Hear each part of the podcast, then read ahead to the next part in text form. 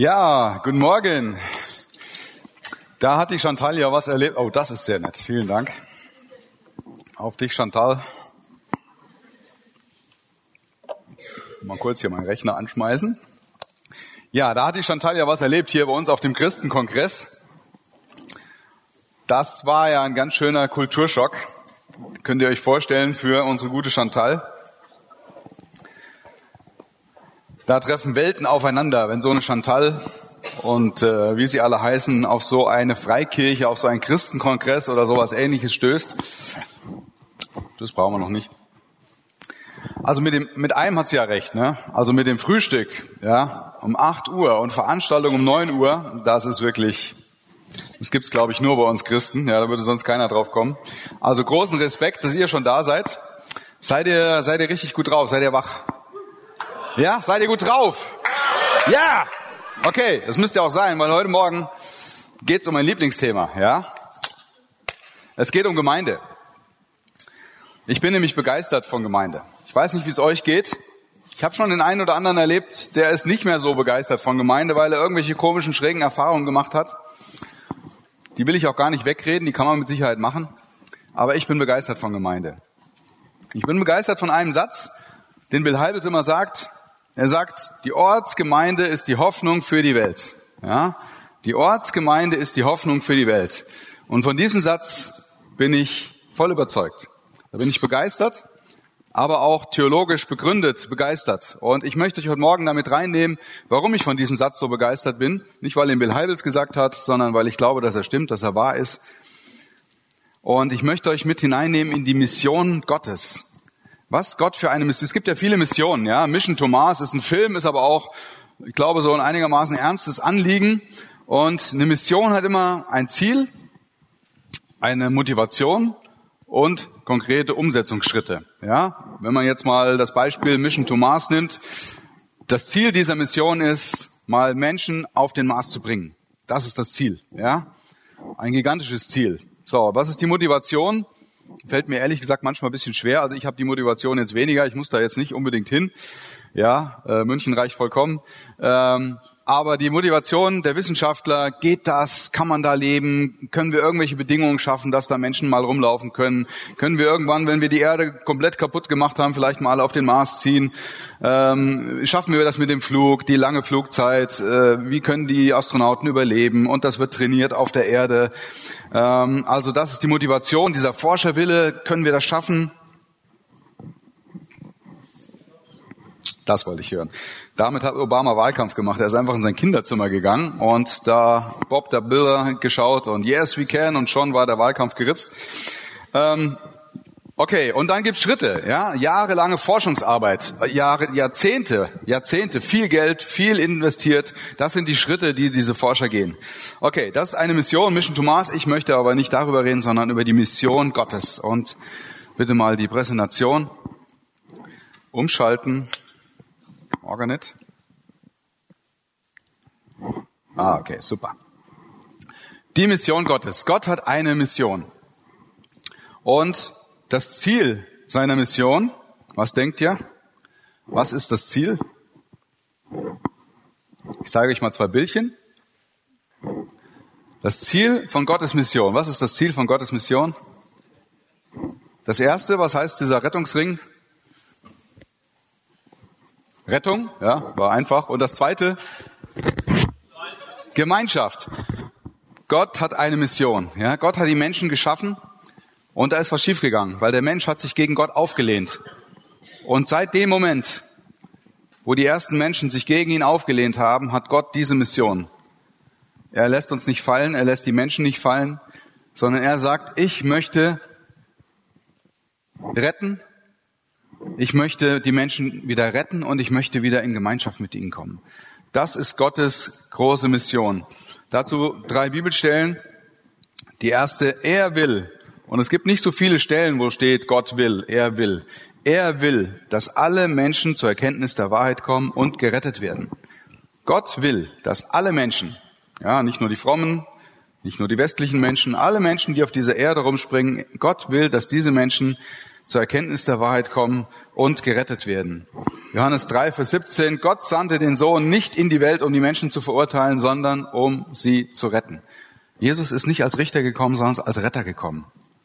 Und ganz am Ende der Bibel, Offenbarung 21, das letzte Kapitel, da wird beschrieben, wie es sein wird am Ende, wenn Gott sein Ziel erreicht hat. Jetzt wohnt Gott bei den Menschen. Gemeinschaft. Das ist das Ziel, was Gott hat. Gott möchte wieder in Gemeinschaft mit uns Menschen sein und leben. Das kann er momentan nicht, weil da die Sünde im Weg steht. Er wird bei ihnen bleiben und sie werden seine Völker sein. Gott selbst wird als ihr Gott bei ihnen sein. Das ist das Ziel. Gott will retten und wieder in Gemeinschaft kommen. Was ist seine Motivation? Ja, die Motivation, die Karotte vor der Nase, was könnte das Symbol bedeuten? Genau. Weltliebe. Gott liebt die ganze Welt, denn so sehr hat Gott die Christen, die Baptisten, die FEGs, die EFGs, die Evangelische Allianz. Nein, so sehr hat Gott die Welt geliebt, die komplette Welt. Alles, was darin ist. Gott hat die ganze Welt geliebt. Das ist seine Motivation. Gott liebt jeden einzelnen Menschen. Was ich schon gesagt habe, Johannes 3, Vers 16, denn so sehr hat Gott die Welt geliebt. Und Römer 5, Vers 8, wie sehr Gott uns liebt, beweist er uns damit, dass Christus für uns starb, als wir noch Sünder waren. Jesus Christus ist für dich und für mich und für jeden einzelnen Menschen auf diesem Planeten am Kreuz gestorben, als wir noch nichts von ihm wissen wollten. Okay, was ist jetzt? Jetzt haben wir das Ziel, Rettung, Gemeinschaft, die haben die Motivation, Liebe zur ganzen Welt und jetzt kommen die Schritte. Der erste Schritt, was könnte dieses Symbol bedeuten?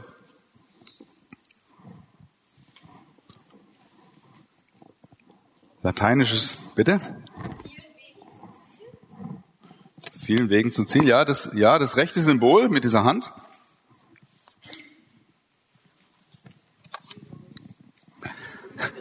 Jesus ist immer gut, ja. In der Sonntagsschule, was ist groß, grau, hat große Ohren, ja. In der Schule hätte ich gesagt ein Elefant, aber in der Sonntagsschule, Jesus. Ich lese euch ein Vers aus Johannes, dem Johannesprolog, Johannes 1, Vers 14. Er, er, der das Wort ist, wurde ein Mensch von Fleisch und Blut und lebte unter uns. Wir sahen seine Herrlichkeit, eine Herrlichkeit voller Gnade und Wahrheit, wie nur er, der einzige Sohn, sie besitzt. Er, der vom Vater kommt. Gott hat eine Mission. Er will die Menschen retten und er will wieder in Gemeinschaft mit ihnen treten. Seine Motivation ist, dass er jeden einzelnen Menschen liebt. Und den Weg, den er geht, ist, dass er seinen einzigen Sohn auf diese Erde schickt. Und dieser einzige Sohn wird Mensch. Der lateinische Begriff Inkarnation, ich bin kein Lateiner, kann auch nicht damit angeben, aber das weiß ich, inkarne, ins Fleisch kommen. Ja, Gott kommt ins Fleisch. Gott wird einer, kommt unter seine Geschöpfe. Er sendet seinen Sohn und der kommt nicht irgendwie angeflogen oder, sondern der wird Mensch. Gott wird Mensch in seinem Sohn Jesus Christus. Ihr werdet vielleicht jetzt denken, was der da erzählt, ist doch alles nicht neu. Ist es auch nicht. Ich erzähle auch nichts Neues. Aber wartet's ab. Das hat noch eine Wendung in Bezug auf Gemeinde. Gott wird Mensch in Jesus Christus. Das Wort wurde Fleisch und wir sahen seine Herrlichkeit. Wir sahen seine Herrlichkeit. Gott kommt auf diese Erde. Und da steht, wir sahen seine Herrlichkeit. Gottes ganze Güte ist uns in Jesus Christus begegnet. Ja, begegnet. Die Leute konnten ihn sehen, die konnten ihn anfassen, die konnten erleben, was er tat, die konnten ihm auch zuhören aber vor allen Dingen haben sie ihn erlebt. Und was bedeutet das ganz konkret, dass Gott Mensch wird? Ein kleines, hilfloses Baby in einem Stall. Gott wird ein kleines, hilfloses Baby in einem Stall. Ich habe selber zwei Kinder und das letzte ist vor knapp anderthalb Jahren geboren. Wenn das, ich war bei beiden Geburten dabei, wenn die da so rauskommen, die sind wirklich komplett hilflos. Ja, wenn man jetzt da nichts machen würde, ja, also furchtbarer Gedanke, die wären einfach verloren total verloren. Gott wird so ein kleines Baby, völlig verloren, in die Hände von Menschen. in so einem verratzten Stall, in so einer Futterkrippe. Ja, das wird immer so romantisch dargestellt. Ich komme vom Land, ich weiß, was eine Futterkrippe ist, ich weiß, was ein Stall ist. Ich wollte nicht, dass mein Kind da geboren wird. Also ehrlich nicht. Nach acht Tagen wird Jesus beschnitten. Ganz normal, wie alle Juden damals. Nach jüdischer Tradition waren Jesu Eltern ihn als erstgeborenen Sohn im Tempel. Mit zwölf geht er dann das erste Mal selbst in den Tempel und unterhält sich gleich mit den Schriftgelehrten, hat schon unheimliches Bibelwissen. Er kannte sich sehr gut aus in der Schrift. Er wächst auf als Jude unter Juden. Er lernt das Handwerk seines Vaters, wie es damals viele gemacht haben, wie es auch bei uns vor 50, 60, 70 Jahren viele gemacht haben.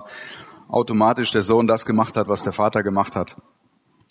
Mit 30 Jahren fängt er an, als Rabbi zu wirken. Das war an sich auch noch nichts Unübliches. Haben nicht alle gemacht, aber doch auch einige andere. Dann kommt Johannes, der, der auf ihn hinweisen soll. Jesus lässt sich von Johannes taufen, wie viele andere auch.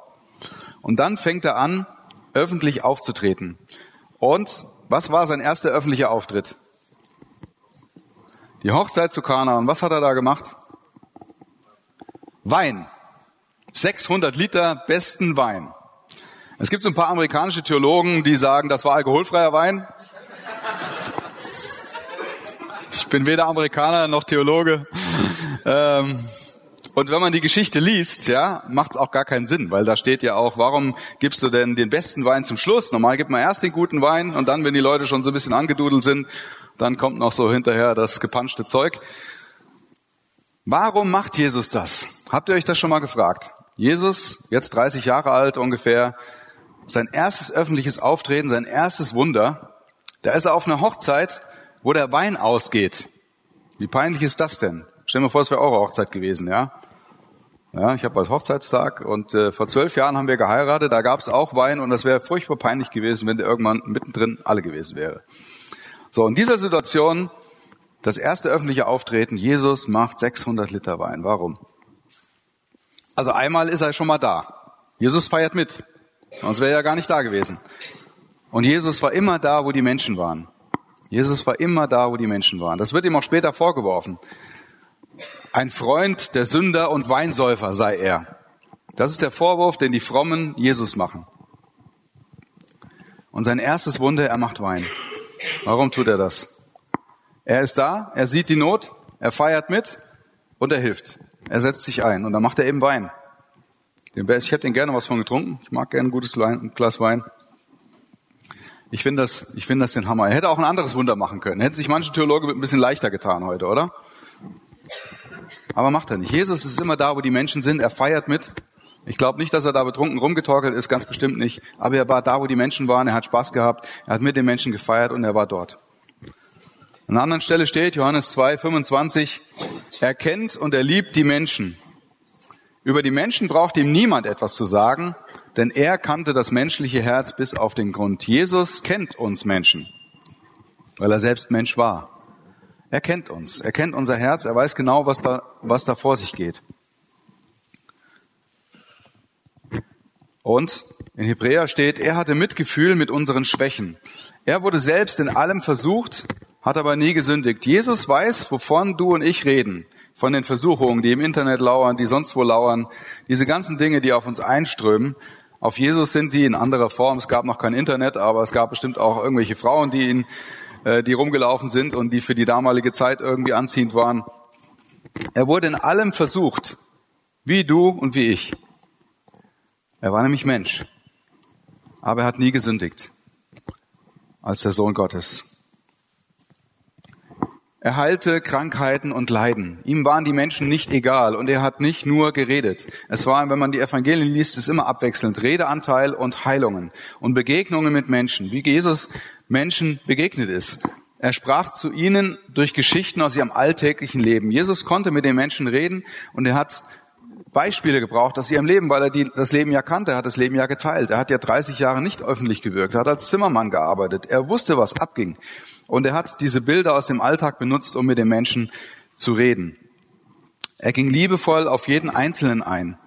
Die Geschichte mit der Frau am Jakobsbrunnen, das finde ich so eine geniale Geschichte. Wie Jesus da hinkommt, Durst hat, an diesem Brunnen sitzt und dann kommt diese Frau zur Mittagszeit und dann entwickelt sich dieses Gespräch und man hat den Eindruck, die reden erstmal völlig aneinander vorbei. Ja, und Jesus bittet um Wasser und die Frau sagt, warum bittest du mich? Er bricht da sämtliche gesellschaftliche Tabus, ja. Er, er redet eine Frau an. Er redet eine samaritanische Frau an. Und er redet eine Frau an, die keinen guten Ruf hat. Jesus hat immer diese Tabus gebrochen. Jesus war immer bei den Menschen, die am Rand waren. Er hat sich mit Prostituierten abgegeben. Er hat mit den Zöllnern äh, gegessen in ihren Häusern. Er war da, wo die Menschen waren und er war da, wo die kaputten Menschen waren. Er hatte gesagt, nicht die Gesunden brauchen den Arzt, sondern die Kranken brauchen den Arzt. Und er hat sich diesen Menschen gestellt. Und er schafft es, an diesem Brunnen der Frau die Wahrheit zu sagen. Nämlich, dass sie mit vielen Männern rummacht und deswegen ging sie ja da in der Mittagszeit, damit sie die anderen Frauen nicht trifft und dass das nicht gut ist. Und er sagt ihr auch, dass sie das bleiben lassen soll, aber er sagt ihr das in einer Art und Weise, die die Frau annehmen kann. Die sie nicht verletzt, die sie nicht vor den Kopf stößt. Er schickt sie nicht in die Wüste, er beschimpft sie nicht, sondern er sagt ihr das so auf eine Art und Weise, dass die Frau es selbst erkennt und annimmt und verändert wird von ihm, von seiner Liebe. Die andere Situation mit der Ehebrecherin. Eine Ehebrecherin auf frischer Tat ertappt. Es ist ganz klar, die Frau muss gesteinigt werden. Die Leute, die Pharisäer schleppen die Frau zu Jesus, stellen sie dahin und fragen Jesus, was sollen wir tun? Im Moses Gesetz steht, jemand, der beim Ehebruch ertappt wird, der muss gesteinigt werden. Was sollen wir tun? Und Jesus steht da und malt mit dem Finger im Sand. Und die lassen nicht locker, ja, und fragen ihn immer wieder. Und dann steht er auf und sagt, wer von euch ohne Sünde ist, der werft den ersten Stein. Und wisst ihr, was da steht? Die Ältesten sind zuerst weggegangen. Die Ältesten. Also nicht die Ältesten einer Gemeinde, sondern die vom Alter Ältesten. Die älteren Männer. Ja, warum sind die denn wohl zuerst weggegangen? Die wussten genau, was sie selbst auf dem Kerbholz hatten. Die wussten ganz genau, was sie selbst schon alles verbockt haben. Die haben gesagt, okay, ich werfe nicht den ersten Stein. Ich werfe auch nicht den zweiten Stein. Ich gehe jetzt mal nach Hause. Und am Ende war keiner mehr da. Und dann sagt Jesus, ist noch jemand da, der dich verurteilt? Nee, keiner mehr da. Sagt er, ich verurteile dich auch nicht. Geh nach Hause, aber mach das nicht wieder. Er verharmlost die Sünde nicht. Jesus verharmlost die Sünde nicht, aber er ist gekommen als Retter und nicht als Richter. So geht Jesus mit Menschen um. Er spricht schonungslos die Missstände in seinem eigenen Volk an, ja, Stichwort Tempelaustreibung. Er lehrt die Menschen, wie sie sich im Sinne seines Vaters verhalten sollen. Und am Ende gab der menschgewordene Sohn Gottes sein Leben am Kreuz für seine geliebten Menschen hin. Wir haben eben gesungen, weiß, jetzt kriegst du jetzt nicht mehr so wörtlich hin, auf jeden Fall ähm, solange, solange du da bist, solange Gott, mein, mein Gott da ist und Beziehung zu mir hat, was kann mir da schon Großes passieren? Jesus bringt sich selbst in eine Situation, wo er alleine ist, wo Gott ihn verlassen muss, weil die ganze Schuld der Welt auf ihm liegt. Ein schrecklicher Moment am Kreuz, wo er sagt, mein Gott, mein Gott, warum hast du mich verlassen? Gott musste ihn für einen Moment verlassen, weil die ganze Schuld der Welt auf ihm lag. Das hat Jesus am Ende seines Lebens für dich und für mich getan. Und darum hat Gott ihn auch erhöht, ihm Rang und Namen verliehen, der ihm hoch über alle stellt. Und jetzt ist Jesus das Haupt seiner Gemeinde. Jesus ist jetzt das Haupt seiner Gemeinde. Kurze Quizfrage, was ist ein Körper ohne Kopf? Hm? Kürzer, ja. Eine Leiche. Ein Körper ohne Kopf ist schlicht und einfach eine Leiche. Ja, ich habe noch niemand gesehen, der ohne Kopf rumläuft und noch lebendig ist. Mit anderen Worten, Gemeinde ohne Jesus als dem Kopf ist auch eine ziemliche Leiche. Und was bedeutet das jetzt? Jesus hat seinen Auftrag erfüllt. Jesus, Gott hat ihn erhöht. Er ist wieder in den Himmel gegangen. Er sitzt jetzt zur Rechten Gottes. Und jetzt ist er das Haupt seiner Gemeinde. Das heißt, der zweite Schritt, in dem Gott seine Mission erfüllt, der kommt jetzt. Was könnte das bedeuten, dieses Symbol rechts?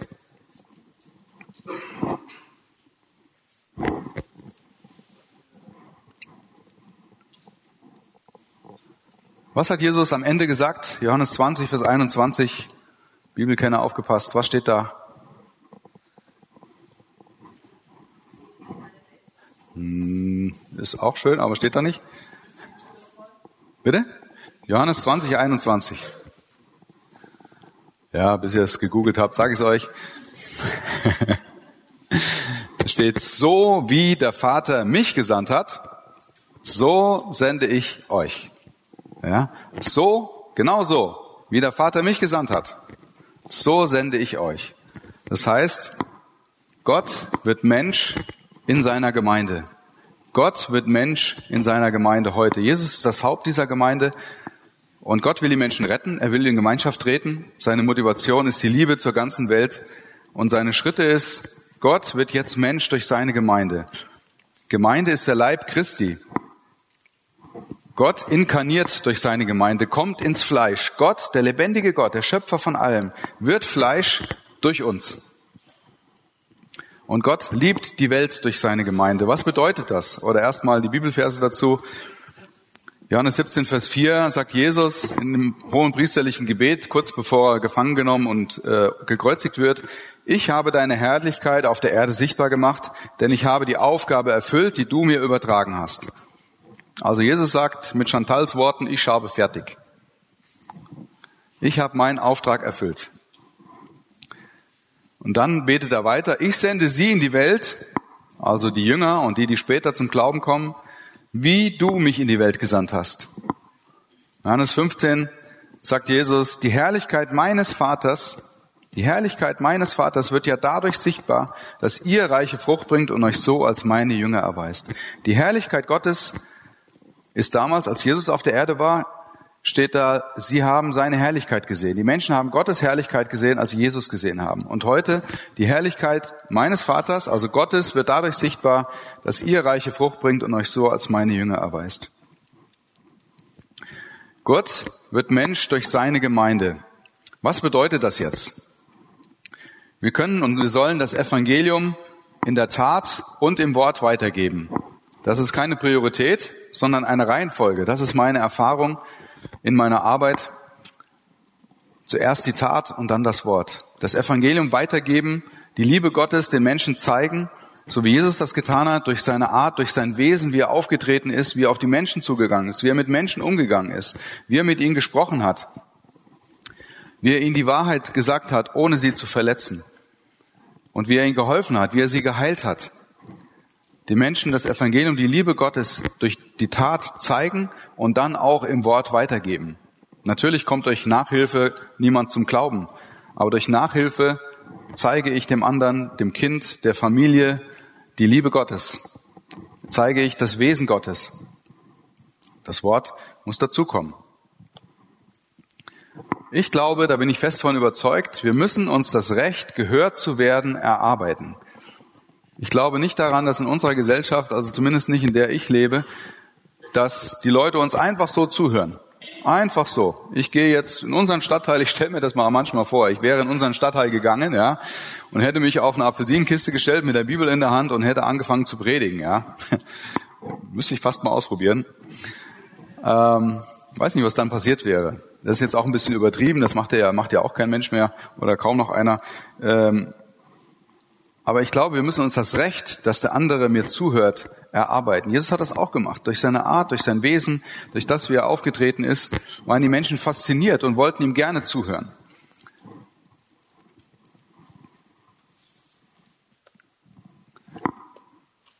Tat und Wort gehören untrennbar zusammen. Gemeinde ist für beides gleich zuständig. Das finde ich eine ganz wichtige Erkenntnis, die ich gewonnen habe. Gemeinde ist für beides zuständig, für das soziale Handeln, für das Helfen, für das den Menschen zu Jesus hin zu lieben und auch genauso für das Evangelium weiterzugeben. Im Wort. Jesus selbst hat gelehrt, hat geheilt und gelehrt. Und meines Erachtens ist es eine große, ein großer Fehler, Diakonie und Gemeinde zu trennen. Die einen, die dienen nur, die helfen nur und die anderen reden nur. Das ist meines Erachtens ein ganz großer Fehler. Ich glaube, das gehört, das gehört zusammen. Das gehört ganz fest zusammen. Deswegen wollen wir auch Gemeinde gründen. Mit dem, was wir tun, mit dem praktischen Helfen und mit dem Evangelium im Wort weiterzugeben.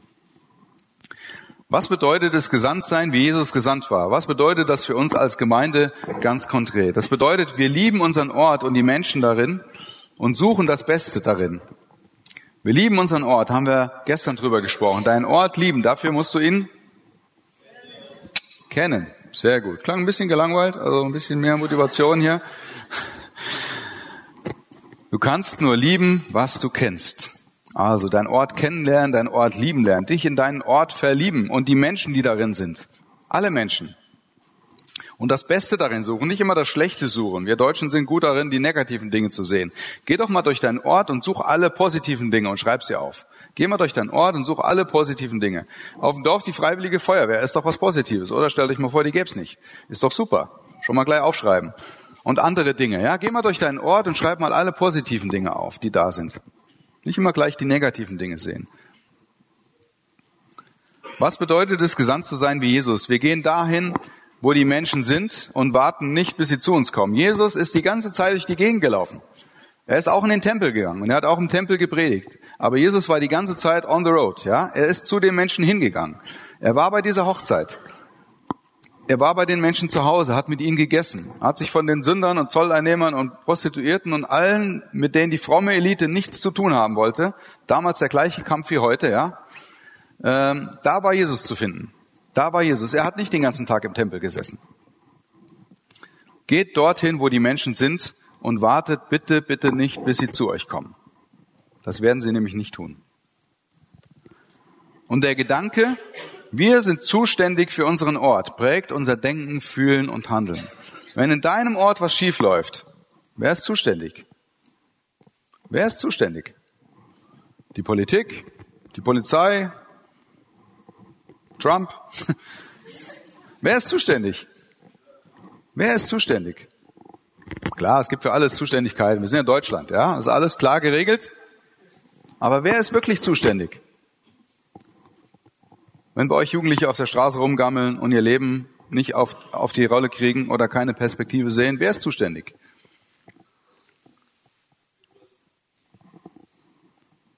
Wer ist zuständig?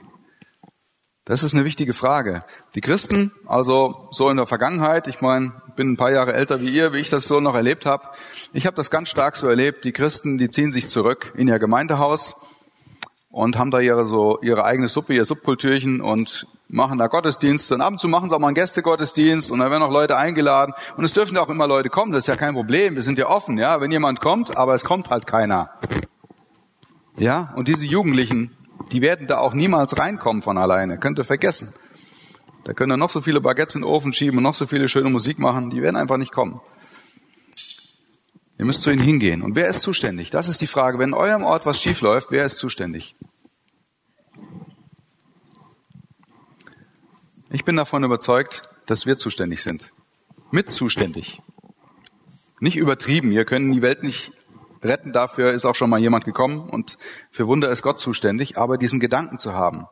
Als Gemeinde in Großhadern sind wir für das, was in Großhadern passiert, mitverantwortlich. Und wir mischen uns ein. Wir machen mit. Wir haben keine Scheu vor der Politik. Wir haben keine Scheu vor den anderen Anbietern sozialer Arbeit.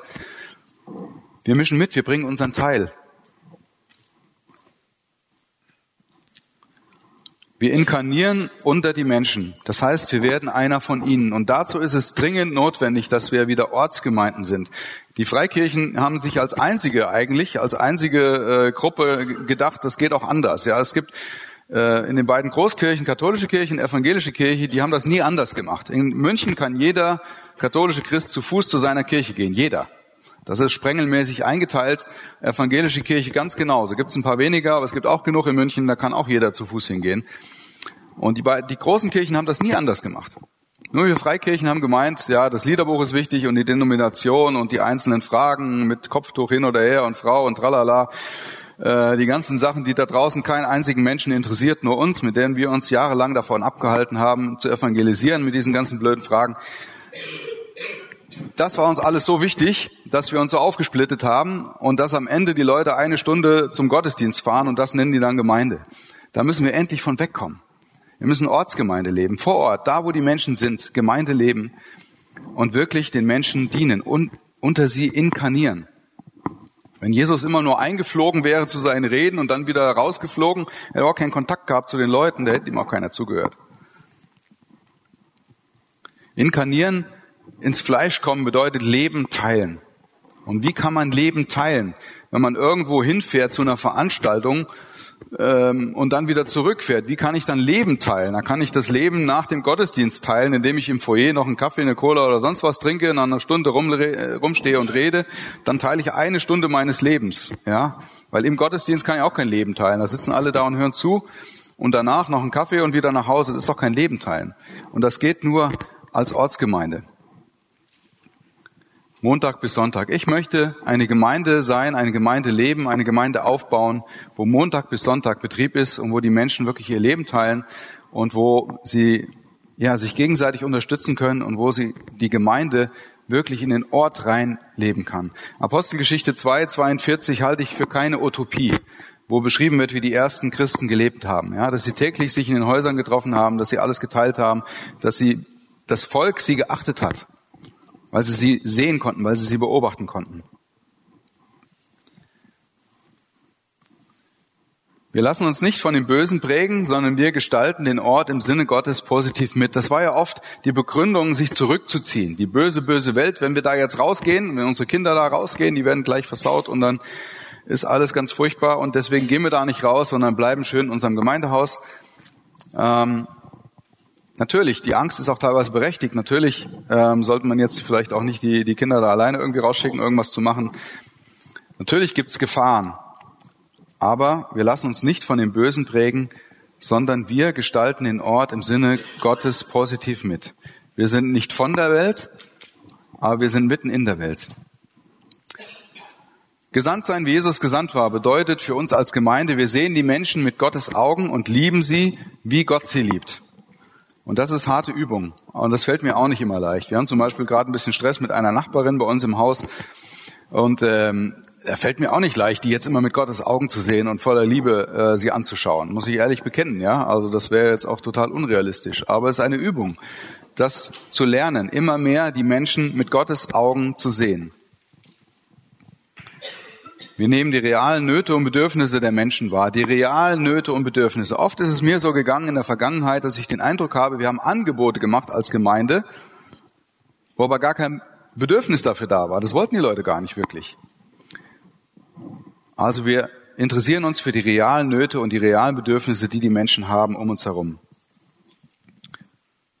Wir begegnen den Menschen liebevoll und sagen ihnen die Wahrheit Gottes so, dass sie diese verstehen und annehmen können. Natürlich gibt es viel Mist in der Gesellschaft und es gibt viele Dinge, die wir nicht gutheißen können. Die Frage ist, der Ton macht die Musik. Wie sprechen wir Dinge an? Von oben, hochnäsig, als Richter oder liebevoll, so wie Jesus das gemacht hat. Er hat nie Sünde verharmlost, aber er hat es geschafft, den Menschen Dinge so zu sagen, dass es sie nicht verletzt hat.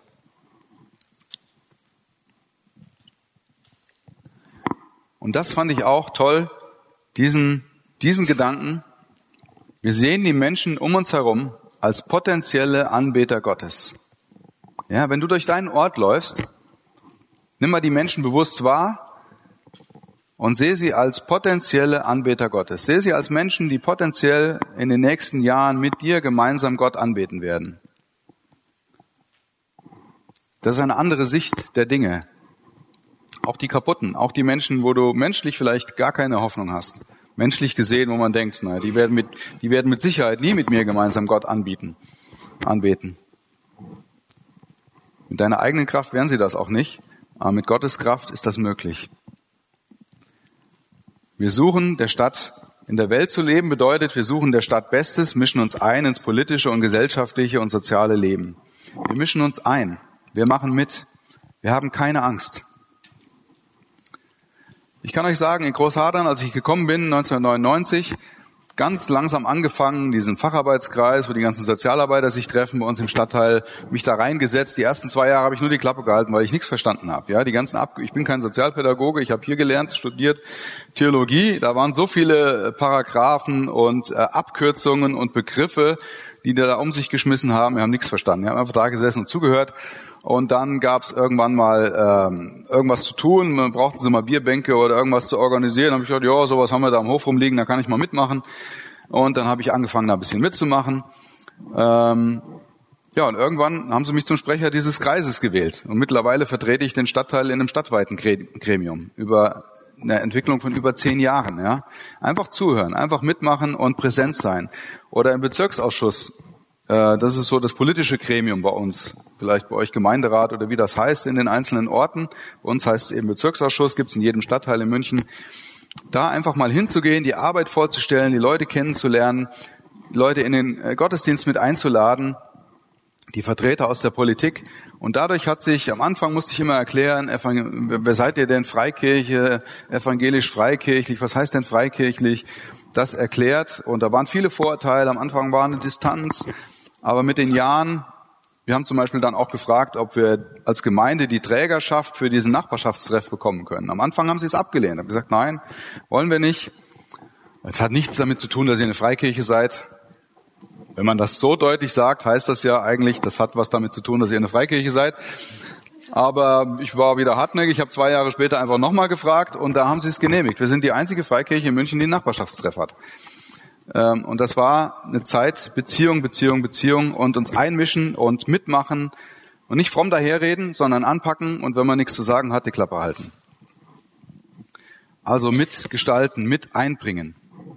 Keine, keine Angst haben.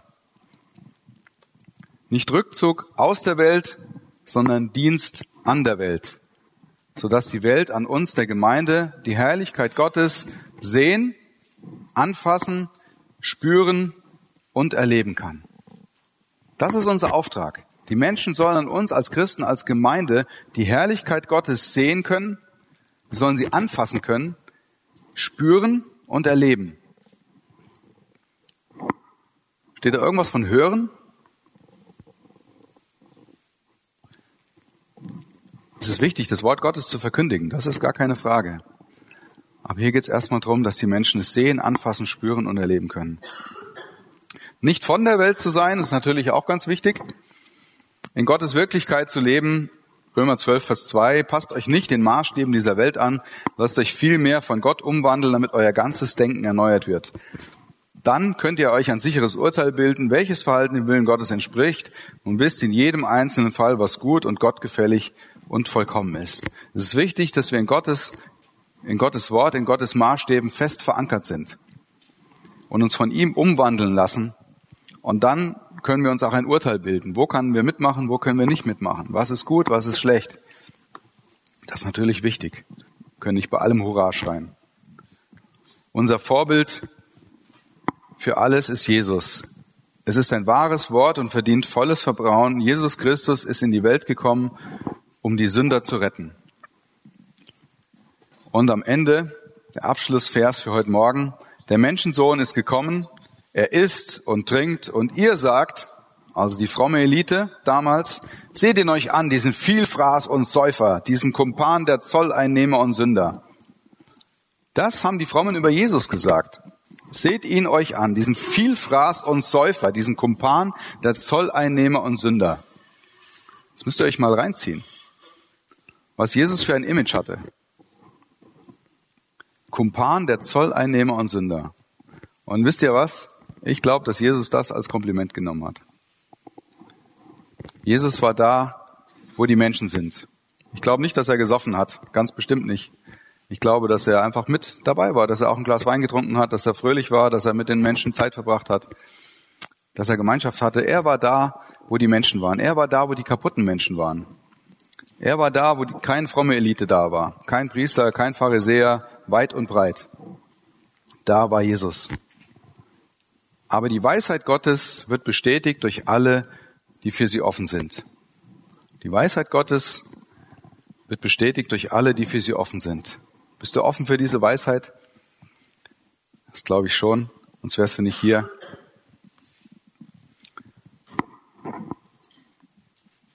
Ja, hier nochmal die Zusammenfassung. Das Ziel der Mission Gottes. Gott will die Menschen retten und wieder Gemeinschaft haben. Seine Motivation ist die Liebe zur ganzen Welt. Die Schritte, die er geht, den ersten Schritt, er sendet seinen Sohn Jesus Christus ins Fleisch. Er wird Mensch, wie ich es beschrieben habe. Und heute sendet Gott uns als seine Gemeinde mit Jesus als dem Haupt zu den Menschen, um unter ihnen Fleisch zu werden, unter ihnen zu leben. Und deswegen bin ich von diesem Satz überzeugt. Die Ortsgemeinde ist die Hoffnung für die Welt. Amen.